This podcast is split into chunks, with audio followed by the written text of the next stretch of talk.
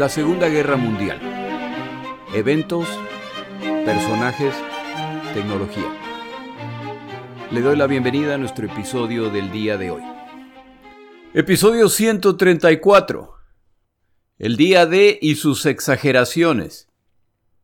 Como siempre, muchas gracias a mis oyentes por estar ahí y por seguir mi podcast.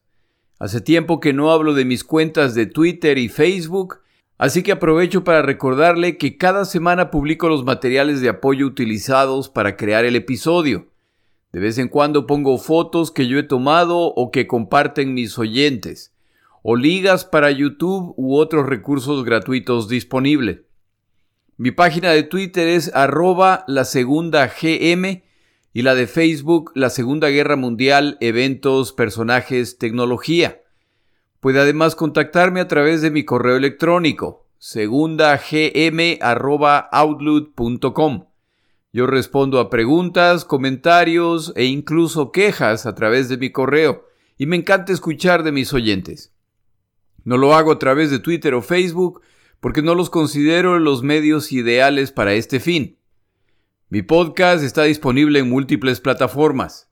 A mí nadie me paga nada por publicar mi podcast. De hecho, yo soy quien paga para publicar el podcast, por lo que debería ser gratuito para usted. Si ese no es el caso, cambie de plataforma.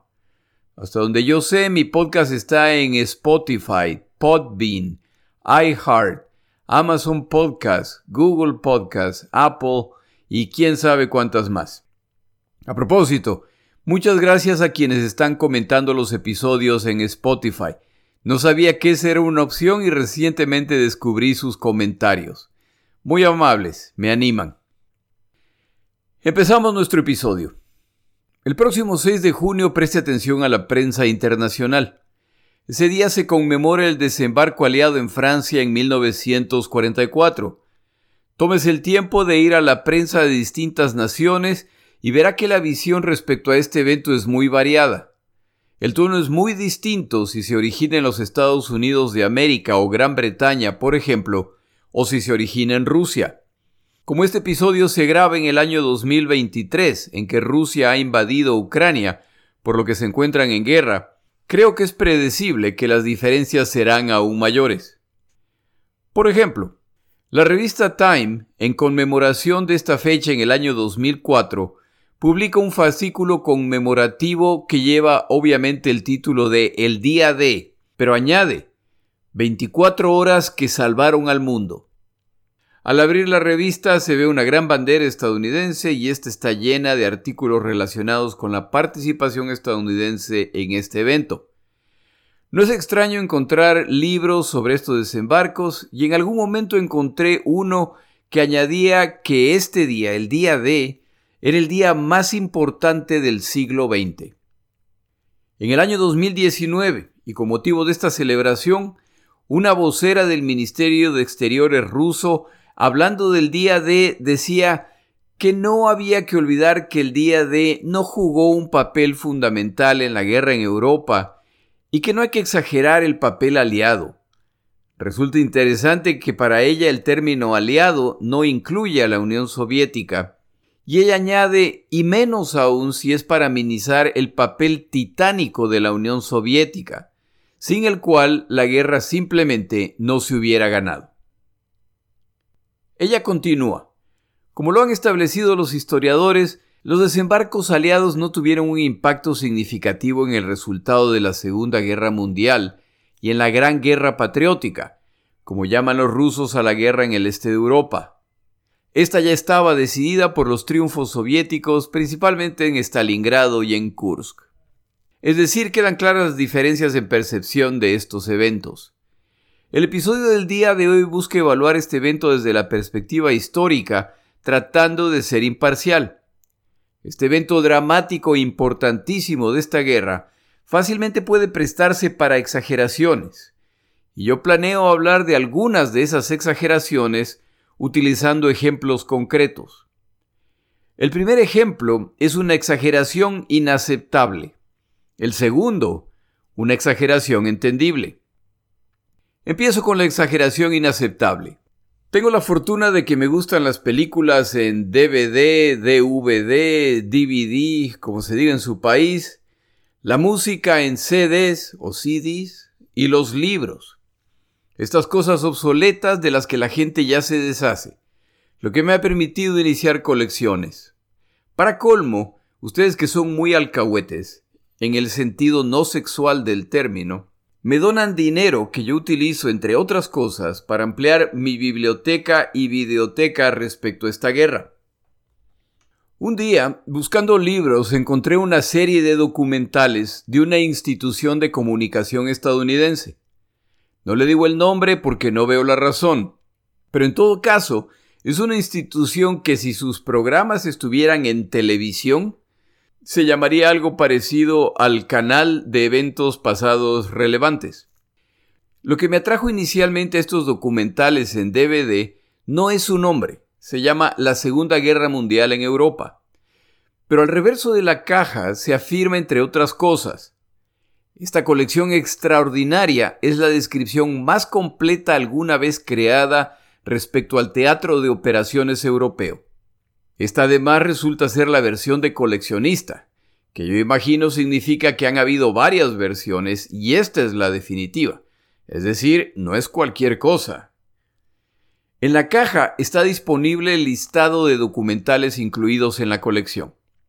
Le leo el listado. El conflicto más gigantesco. El norte de África. La cabeza de playa en Anzio. El día de. La invasión de Normandía. Persecución hasta el Rin. La ofensiva de bombarderos. La guerra aérea en Europa. La batalla de la Saliente y la batalla por Alemania. Fue el listado de temas el que me convence de que debo comprarlo. Claro, como son documentales de segunda mano, cuestan una fracción de su precio original. Espero que el listado le llame la atención, no me decepcione no son tanto los temas incluidos, sino los temas omitidos. ¿Cuál es el problema con los documentales? El problema es que no incluyen una sola batalla o evento del frente oriental donde combaten alemanes y soviéticos más múltiples naciones. El documental más completo respecto a la guerra en Europa, de acuerdo con sus autores, no examina lo ocurrido en el este de Europa. Algún día veré todos los documentales, pero para no ser cínico decidí ver al menos el primero, el conflicto más gigantesco, ya que suena a que es un resumen general de esta guerra. Efectivamente ese es el caso. Este es el resumen del documental. Dura aproximadamente 40 minutos. Y me llamaron la atención algunas cosas.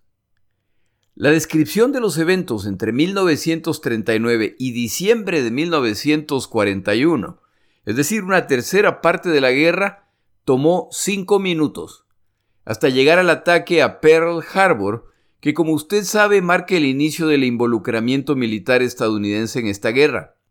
El documental menciona la invasión alemania de Polonia, pero no la soviética.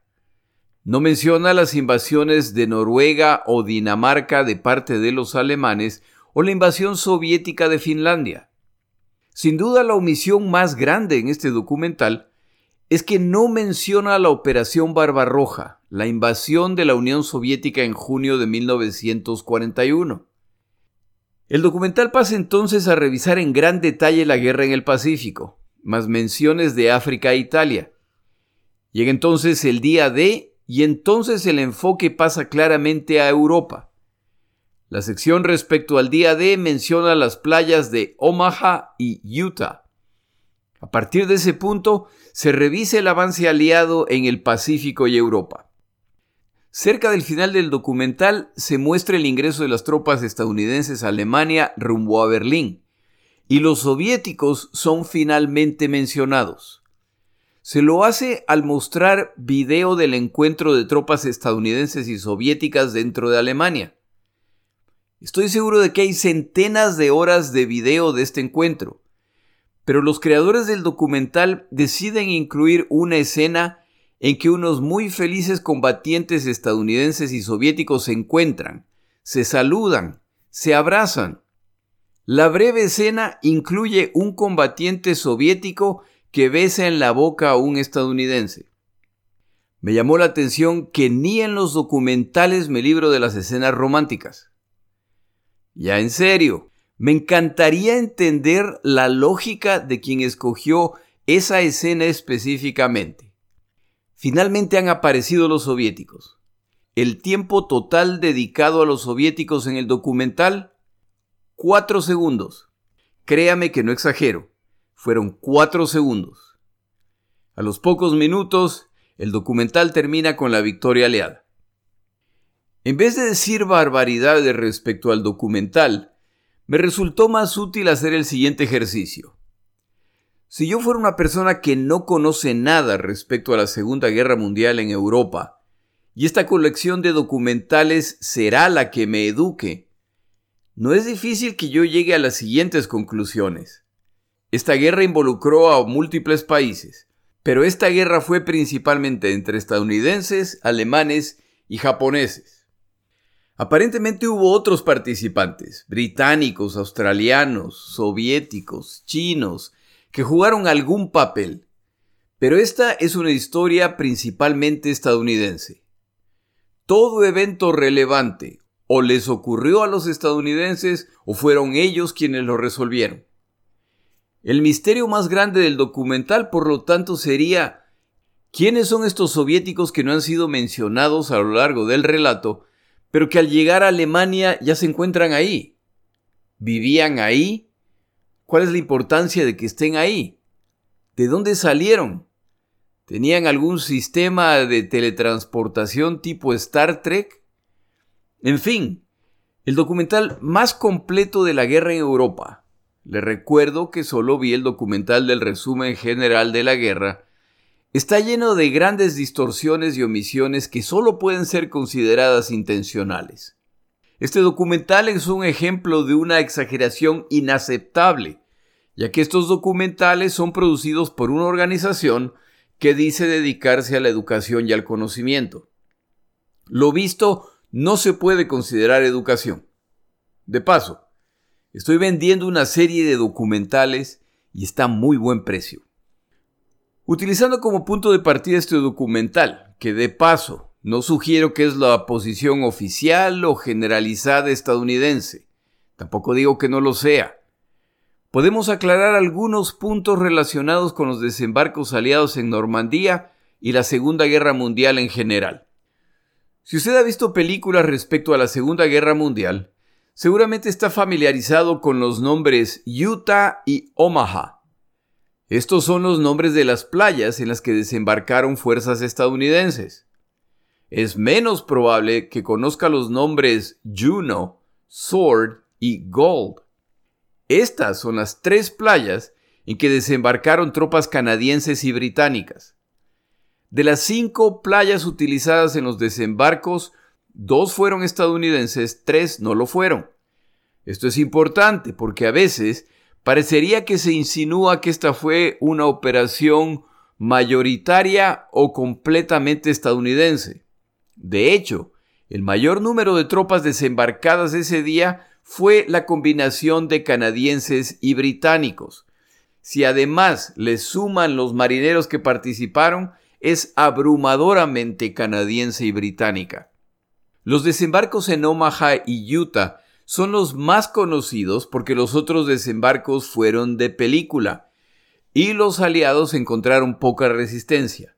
El éxito de los desembarcos en Juno, Gold y Sword no es debido solamente a la destreza de los que desembarcan, sino además a los múltiples agujeros existentes en la muralla atlántica. Esto se ha relatado en otros episodios. Otro mito es que los desembarcos en Francia abren un segundo frente en Europa. Esto es incorrecto. Con los desembarcos en Francia, los aliados abren un tercer frente en Europa. No olvide que ya están en Italia. Los veteranos de esa guerra que pelearon en Italia encuentran insultante que se considere a Francia el segundo frente. Para el momento de los desembarcos en Francia ya están en Europa. Si los desembarcos en Normandía fallaban, existían múltiples opciones incluyendo intentos adicionales o reforzar la ofensiva en Italia. Pasamos a los alemanes.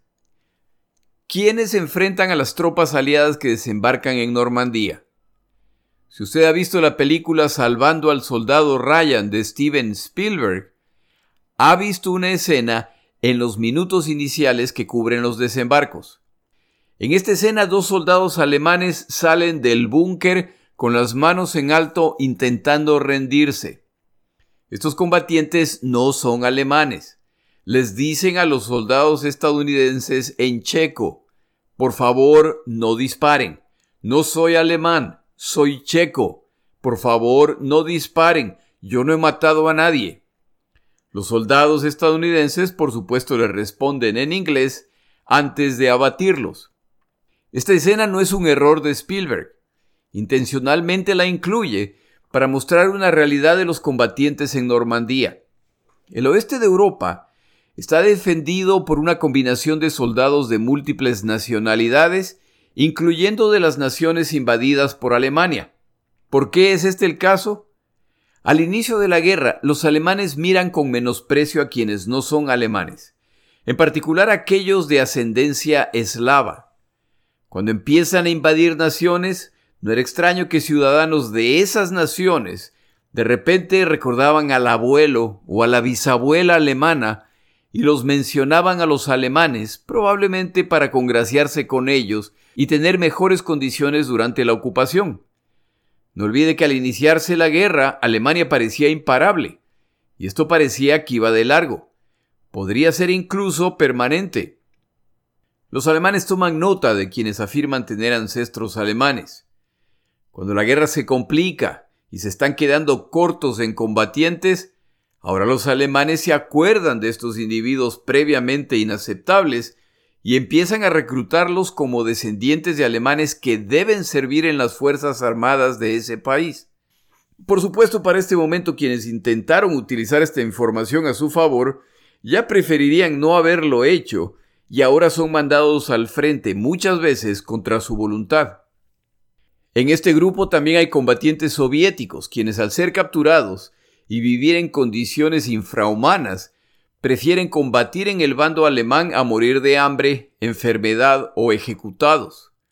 Otra de las motivaciones de estos combatientes es que bajo Stalin, ser rodeado y capturado es visto como traición a la Unión Soviética, por lo que ser liberado o escapar de los alemanes no es garantía de supervivencia y fácilmente puede resultar en ser ejecutado o en sanciones para el combatiente y su familia. Esas tropas no son las mejores que se puede encontrar, ya que su convicción y alianza hacia Alemania, como se puede entender, es cuestionable. Incluso si su convicción es fuerte, los comandantes deben coordinar diversos grupos de combatientes que ni siquiera hablan el mismo idioma. Han sido ubicados en el oeste de Europa por el peligro de que, si luchan en el este, decidan cambiar bandos durante la batalla. En todo caso, queda claro que no son la crema innata de las fuerzas alemanas. Y a medida que la situación en el este de Europa se sigue deteriorando, más tropas son retiradas del oeste de Europa y enviadas a la Unión Soviética, principalmente los grupos de blindados.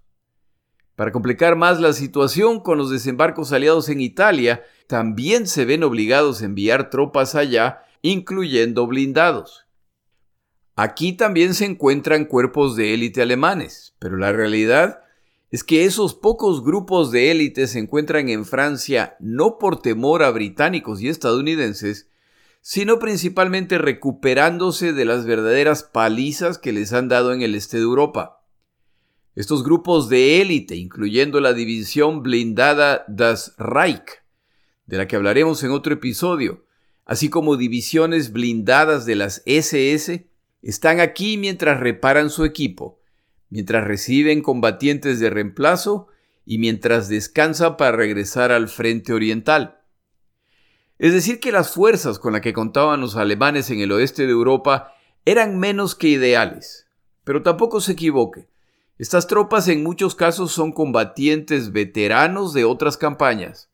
Cuentan además con posiciones defensivas que muchas o pocas esperan a los aliados Cuentan con comandantes experimentados y parte de los blindados con los que cuentan son los temibles Tigres y Panteras, muy superiores a los tanques aliados.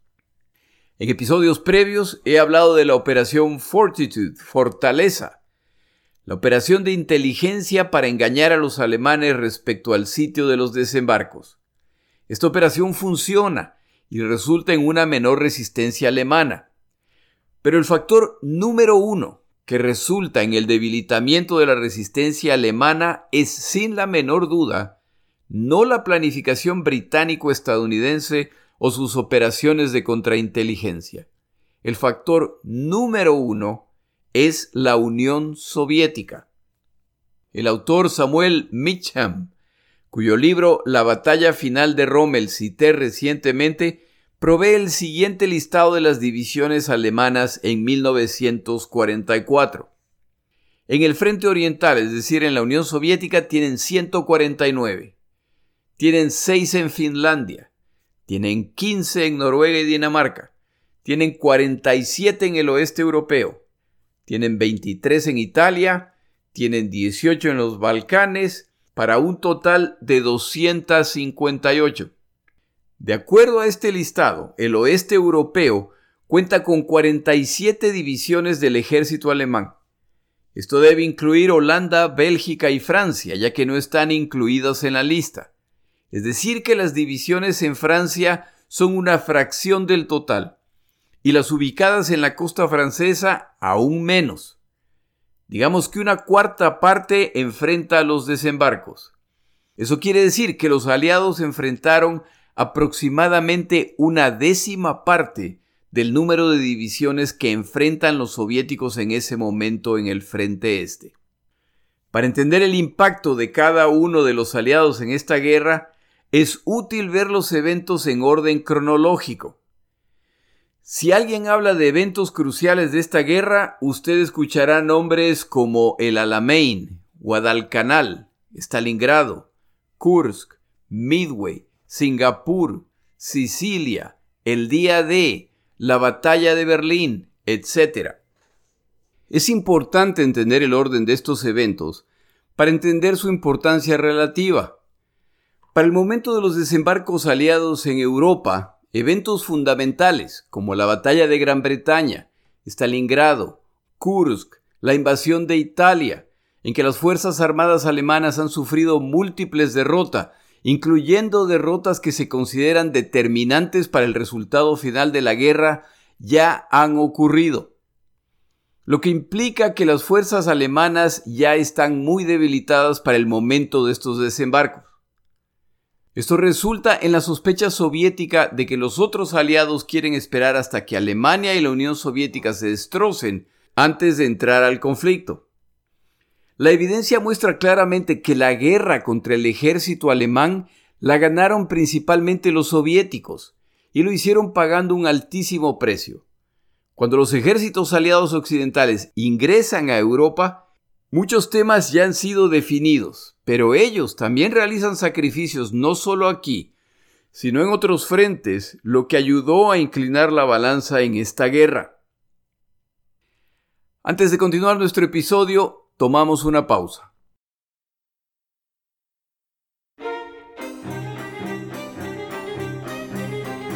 Palabras de Churchill. El día de hoy una frase de Churchill respecto al coraje.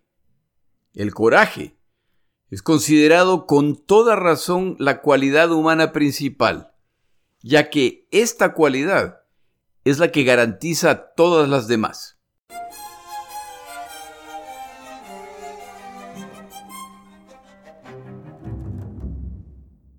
Pasamos ahora a la Unión Soviética. El autor británico Max Hastings, en su magnífico libro Inferno, el nombre del cual en español creo que es Se desataron todos los infiernos, y se lo recomiendo muchísimo, menciona el comentario de un oficial soviético. El capitán Pavel Kovalenko, frustrado por la supuesta pusilaminidad de los aliados occidentales que no terminaban de desembarcar en Francia, escribe desde el frente de batalla el 26 de marzo de 1943. Winston Churchill pronunció un discurso en la radio diciendo, Me imagino que en algún momento del próximo año, o posiblemente el siguiente, seremos capaces de lograr la derrota de Hitler. ¿Qué se puede esperar de estos bastardos de aliados, tramposos, sinvergüenzas, que quieren unirse a la lucha cuando el resultado ya está decidido? El señor Hastings en el mismo libro menciona además algunas estadísticas respecto a esta guerra. Fue la extrema buena fortuna de los aliados occidentales que los rusos, y no ellos mismos, pagaron casi toda la factura del carnicero, aceptando el 95% de las bajas militares de las tres potencias principales de la Gran Alianza. En el mismo párrafo, Hastings añade, los rusos finalmente mataron a más de 4.5 millones de soldados alemanes, mientras que las fuerzas terrestres y aéreas estadounidenses y británicas representaron alrededor de 500.000. Estas cifras enfatizan la disparidad entre las respectivas contribuciones en el campo de batalla. Con estos comentarios del señor Hastings, al que respeto mucho como historiador, la opinión de Kovalenko parece estar justificada. Fueron los soviéticos quienes contribuyeron abrumadoramente en esta guerra y quienes en realidad la ganaron. Yo procuro ser muy respetuoso con los libros escritos por quienes combatieron en esta guerra. Pasaron por situaciones terribles y deben ser respetados. La excepción en mi caso son las memorias de los comandantes, particularmente de los comandantes alemanes, por su impacto hasta el día de hoy en la opinión general y porque historiadores serios no han vacilado en describir lo producido por ellos como basura.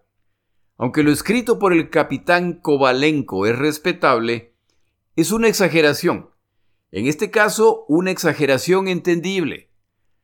Él escribe basado en lo que ve en el campo de batalla cada día, y los hechos parecen confirmar su percepción. Esto, sin embargo, requiere un análisis a un nivel más alto.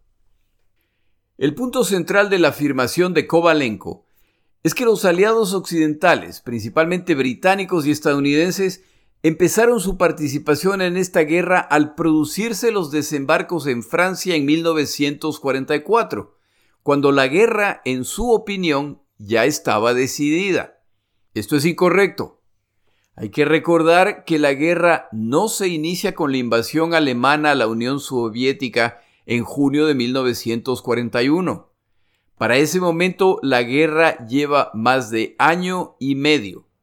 Este período es el más exitoso para las fuerzas alemanas que sufren una derrota contra los británicos en la batalla de Gran Bretaña, pero aparte de eso han sido solo triunfos.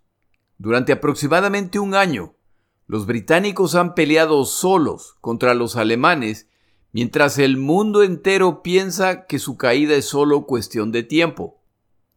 Cuando la Unión Soviética es invadida por Alemania, no pasa mucho tiempo hasta que británicos y estadounidenses vienen en su auxilio. El primero, Winston Churchill, que enfrenta la muy incómoda tarea de convencer a los británicos de que deben apoyar a la Unión Soviética. Esta es una tarea complicada, ya que Churchill ha sido un opositor permanente del comunismo.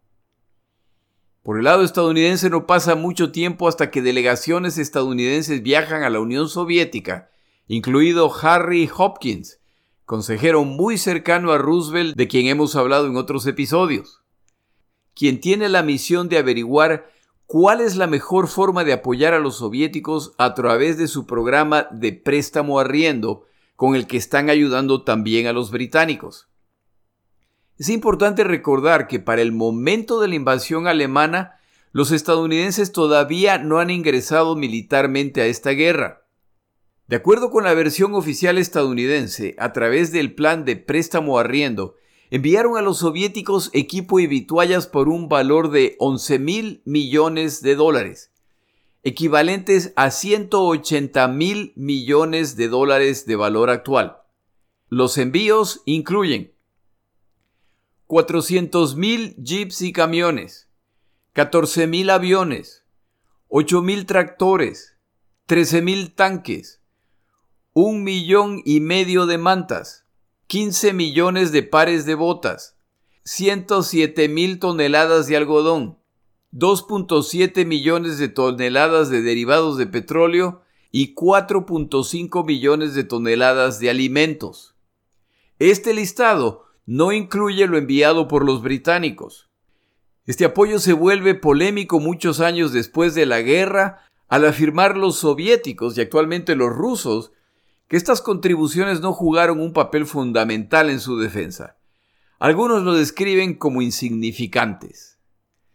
A pesar de lo impresionante de los números, son una gota en el total de lo requerido para combatir a los alemanes. Otros comentarios incluyen que los tanques o aviones soviéticos eran mucho mejores que los que enviaban los aliados y que el impacto de lo enviado fue mínimo. Existe, sin embargo, evidencia de que eso no era lo que opinaban Stalin y sus cercanos respecto a estas contribuciones, al menos hasta que terminó la guerra. Aquí algunos puntos a considerar. Estas donaciones no son el resultado de envíos a la Unión Soviética de lo que les sobra a británicos y estadounidenses. Estos envíos son el resultado de las visitas en que se determina qué necesitan urgentemente los soviéticos. ¿Recibieron los soviéticos todo lo solicitado? La respuesta es no. ¿Recibieron las cantidades que les hubiera gustado recibir? La respuesta es probablemente no. Pero revisando detalladamente esta lista, se puede tener una idea del impacto de lo enviado. A propósito, esta lista es incompleta. 400.000 jeeps y camiones, se puede afirmar que estos vehículos no ganan guerras. Son los tanques, la artillería los que ganan las batallas. Esto sin embargo es falso. ¿Cómo se transportan los tanques y las piezas de artillería al frente? ¿Cómo se transporta la munición y el combustible necesarios? Es importante recordar que a pesar de lo afirmado por la propaganda alemana, Apenas una tercera parte de las fuerzas terrestres alemanas eran mecanizadas. Eso quiere decir que dos terceras partes se movilizan vía tren, a caballo o a pie. La famosa guerra relámpago era posible solamente a través de concentrar las fuerzas mecanizadas y lanzar ataques específicos. La provisión de estos 400.000 jeeps y camiones sumadas a la producción soviética, convierten a los soviéticos en una fuerza altamente móvil que a partir de 1943 es capaz de realizar ataques que requieren alta movilidad. Para el final de la guerra son los soviéticos quienes dominan la guerra del movimiento y las contribuciones de los otros aliados son fundamentales. Por supuesto, usted rara vez o nunca va a haber un video soviético en que aparecen estos vehículos. A este grupo mencionado yo le sumaría los tractores.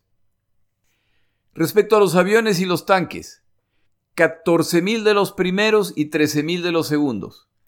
Tampoco verá videos soviéticos mostrando estos vehículos, pero eso no resta su importancia. ¿Fueron los equivalentes soviéticos mejores? Supongo que depende de a quién le pregunte pero nada de este equipo fue rechazado o devuelto y se utilizó en combate. Este equipo provisto suplementa la productividad perdida como resultado de los territorios invadidos y las fábricas reubicadas al este de la nación. 1.5 millones de mantas, 15 millones de pares de botas. Estos son antídotos contra el general invierno, y sin duda fueron altamente apreciadas por las tropas que las recibían. 107 mil toneladas de algodón para la fabricación de prendas de vestir. Nada insignificante. 4.5 millones de toneladas de alimentos. No faltará quien afirme que las guerras no se ganan con alimentos. Esto por supuesto es absurdo. Puede tener los mejores tanques y aviones, pero si sus tropas carecen de alimento, de poco vale todo esto. De paso, leí una historia que me pareció graciosa. En los Estados Unidos de América hay una carne enlatada llamada spam. Alguna vez la probé, no está mal, pero es obviamente la mezcla de distintos productos cárnicos y es más o menos popular como alternativa de bajo costo. Los estadounidenses enviaron millones de latas de spam a la Unión Soviética y era aparentemente favorita entre las tropas soviéticas. Después de todo, al final del día de combates en que finalmente se puede descansar, seguro que todo sabe magníficamente. Se dice que los soviéticos al abrir la lata de spam decían, oye, ábrete un segundo frente para comer. Aunque la disputa respecto al impacto real del plan préstamo arriendo nunca terminará, no es descabellado afirmar que la llegada de esta ayuda militar y no militar tuvo el impacto de evitar que la economía soviética colapsara durante los meses cruciales de esta guerra, y sin duda salvaron muchas vidas. ¿Fue este plan de préstamo arriendo el que salvó a la Unión Soviética? La respuesta es no fue la voluntad de ese pueblo para resistir a pesar de lo grave de la situación. Esto debe estar claro, pero el apoyo aliado no fue insignificante. No es solamente lo enviado a la Unión Soviética, sino el precio pagado por hacerlo. Para enviar ayuda a la Unión Soviética, los aliados tienen que enviar convoyes que cruzan la zona ártica y los alemanes, quienes controlan esta zona al inicio de la guerra, atacan furiosamente a estas embarcaciones. Estas fueron batallas sanguinarias en que se perdieron muchas embarcaciones con suministros para los soviéticos. Cuando eso sucede, los aliados envían reemplazos confiando en que esta vez sí llegarán. Los convoyes destrozados eran una cosa común. Ojalá algún día alguien les haga justicia a los miles de marinos mercantes de todas nacionalidades que perdieron sus vidas apoyando el esfuerzo de guerra de todos los combatientes y que no recibieron el reconocimiento y la gratitud recibida por los combatientes a pesar de participar en los mismos conflictos pero sin armas. El precio pagado por enviar la ayuda y estas provisiones a los soviéticos fue altísimo y va mucho más allá de lo financiero. Las contribuciones aliadas fueron mucho más allá ¿Cree usted que a los alemanes les hubiera gustado bloquear navalmente a los soviéticos? Por supuesto que sí. Entonces, ¿por qué no lo hacen? La respuesta es que su fuerza naval está siendo destrozada por los británicos desde inicios de esta guerra, incluso antes del ingreso de la Unión Soviética. La Marina alemana, más allá de unos cuantos eventos al inicio de la guerra, no juega un papel importante sobre todo luego del hundimiento del Bismarck, el cual ocurre en mayo de 1941, antes del ingreso soviético a la guerra. La Kriegsmarine, qué lindo me sale el alemán cuando no hay quien me corrija, pasará la guerra intentando evitar ser destruida. Incluso los submarinos alemanes que fueron muy exitosos al inicio de la guerra a la larga son destrozados por británicos, canadienses y estadounidenses. Esto no solamente facilita el tráfico naval hacia la Unión Soviética, sino que resulta en el bloqueo naval de Alemania y los territorios conquistados. En estas acciones que resultan en el claro debilitamiento de Alemania, la Unión Soviética no tuvo prácticamente ninguna participación. Respecto a los combatientes en tierra, si utilizamos la misma tabla provista por el autor Mitcham en el libro Batalla Final de Rommel que mencioné hace unos minutos, también se pueden sacar conclusiones. En el frente oriental, en la Unión Soviética, tienen 149 divisiones, claramente el número más alto. Las divisiones en Noruega, Dinamarca, el oeste europeo e Italia suman 85. Estas 85 divisiones no se encuentran en estos países para controlar a sus ciudadanos. Eso se podría haber logrado con una fracción de las fuerzas utilizadas. La mayor parte de estas divisiones se encuentran en estos países como precaución en caso de desembarcos aliados. Hubo combatientes y divisiones alemanas que se perdieron la guerra ya que se pasaron protegiendo zonas que nunca fueron atacadas pero debían estar ahí para proteger el continente, no de los soviéticos, no de los ciudadanos de esas naciones, sino de los otros aliados. si es verdad que la participación de los aliados fue insignificante, hubiera preferido la Unión Soviética combatir contra 149 divisiones o contra 234, es decir, 50% más de las que enfrentan. Esta realidad es el resultado de lo que están haciendo los otros aliados. Sus acciones nunca permitieron a los alemanes concentrarse completamente en la Unión Soviética. Por otro lado, son los aliados occidentales quienes sacan a Italia de la guerra. Siguiendo esta misma lógica, si los aliados capitulaban en el Pacífico luego de los ataques japoneses a Pearl Harbor y las colonias británicas en la zona, es razonable asumir que las Fuerzas Armadas japonesas hubieran abierto un segundo frente contra la Unión Soviética en Manchuria, con consecuencias difíciles de calcular, ya que ahora es la Unión Soviética la que pelea una guerra a dos frentes.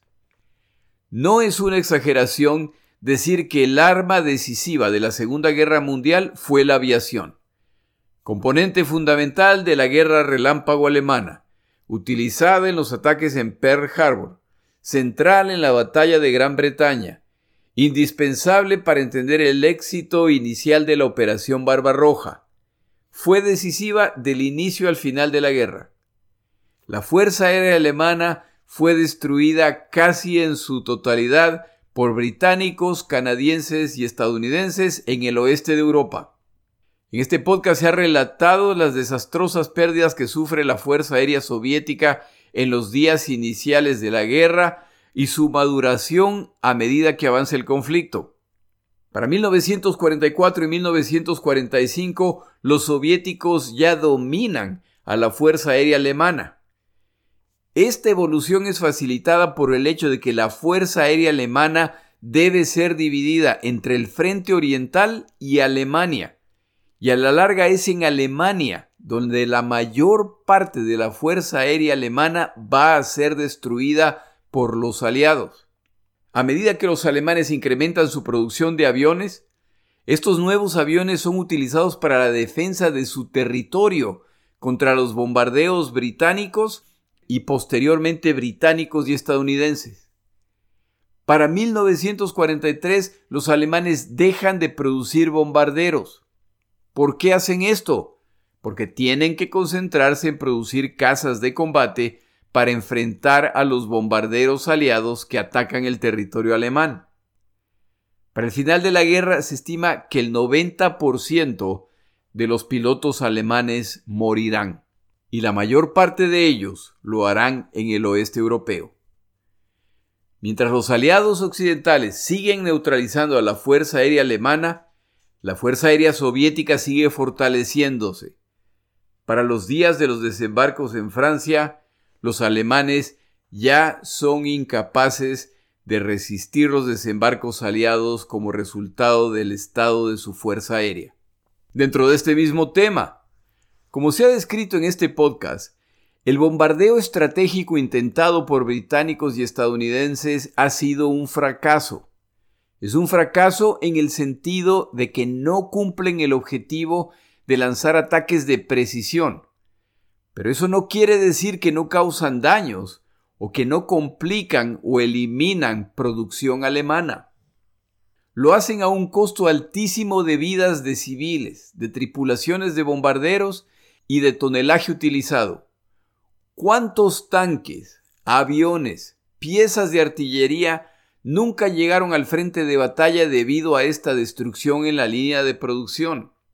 ¿Cuántas embarcaciones y vehículos de combate tuvieron que ser destruidos o abandonados por los alemanes al quedarse sin combustible?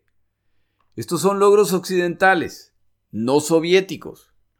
¿Cuántas piezas Flak 88, magníficas piezas antiaéreas, pero también magníficas piezas de artillería antitanque, no pudieron ser enviadas a la Unión Soviética al tener que ser utilizadas en Alemania para atacar a los bombarderos aliados. En resumen, la destrucción de la Marina alemana, de la Fuerza Aérea alemana y de la capacidad industrial alemana estuvo a cargo de los aliados occidentales, y buena parte de esto lo completaron antes de desembarcar en Francia.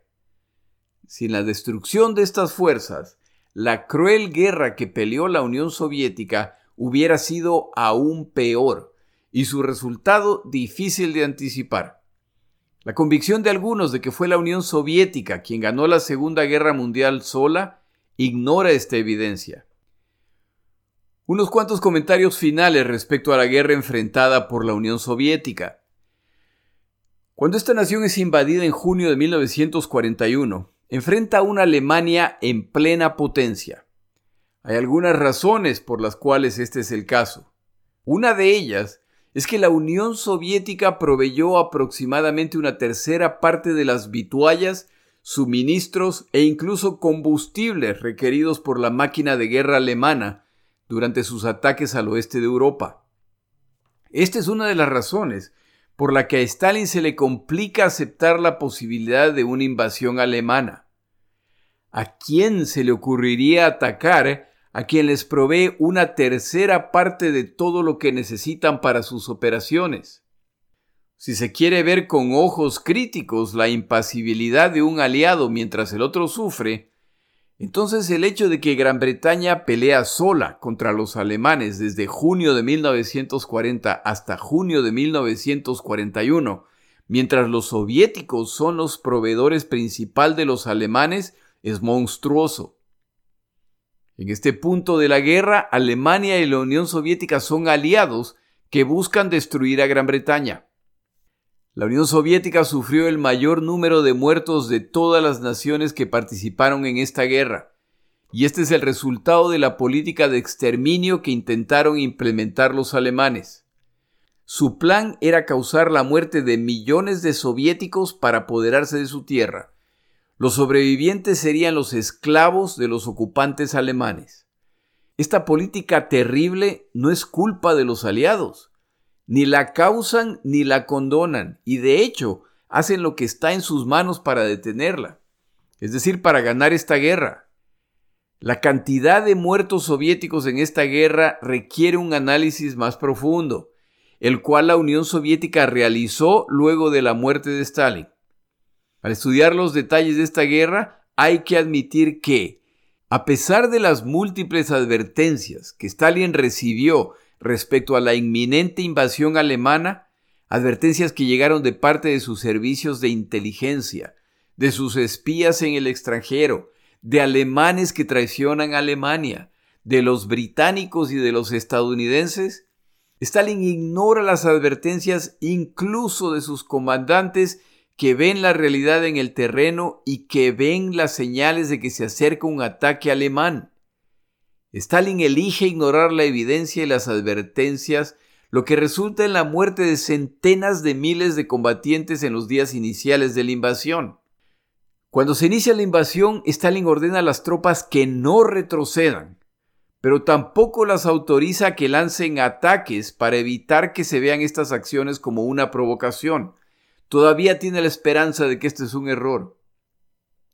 Esto resulta en que las tropas soviéticas quedan paralizadas mientras son rodeadas por los alemanes, lo que contribuye a la muerte, captura y posterior muerte de más de un millón de combatientes soviéticos. Es la ineptitud de Stalin la que contribuye al número de muertos totales. No es descabellado afirmar además que civiles y combatientes soviéticos fueron utilizados como carnada por Stalin en operaciones contra los alemanes, lo que resultó en la muerte de millones que tal vez pudieran haber sido protegidos con otras estrategias. A medida que los años pasan, luego del final de la guerra, a los dos bandos les da la tentación de olvidar las contribuciones de los otros. Desafortunadamente para quienes eligen esta opción, la evidencia muestra otra realidad. Los desembarcos aliados en Francia en 1944 no fueron insignificantes. Solo falta recordar las palabras de Hitler que los describía como la amenaza más grave al centro nervioso de Alemania. Estos desembarcos tampoco salvaron al mundo o decidieron por sí solos el resultado final de la guerra. Los soviéticos no ganaron esta guerra solos o prácticamente solos. La victoria es el resultado de decenas de naciones, que pelean, sufren y mueren para detener esta locura.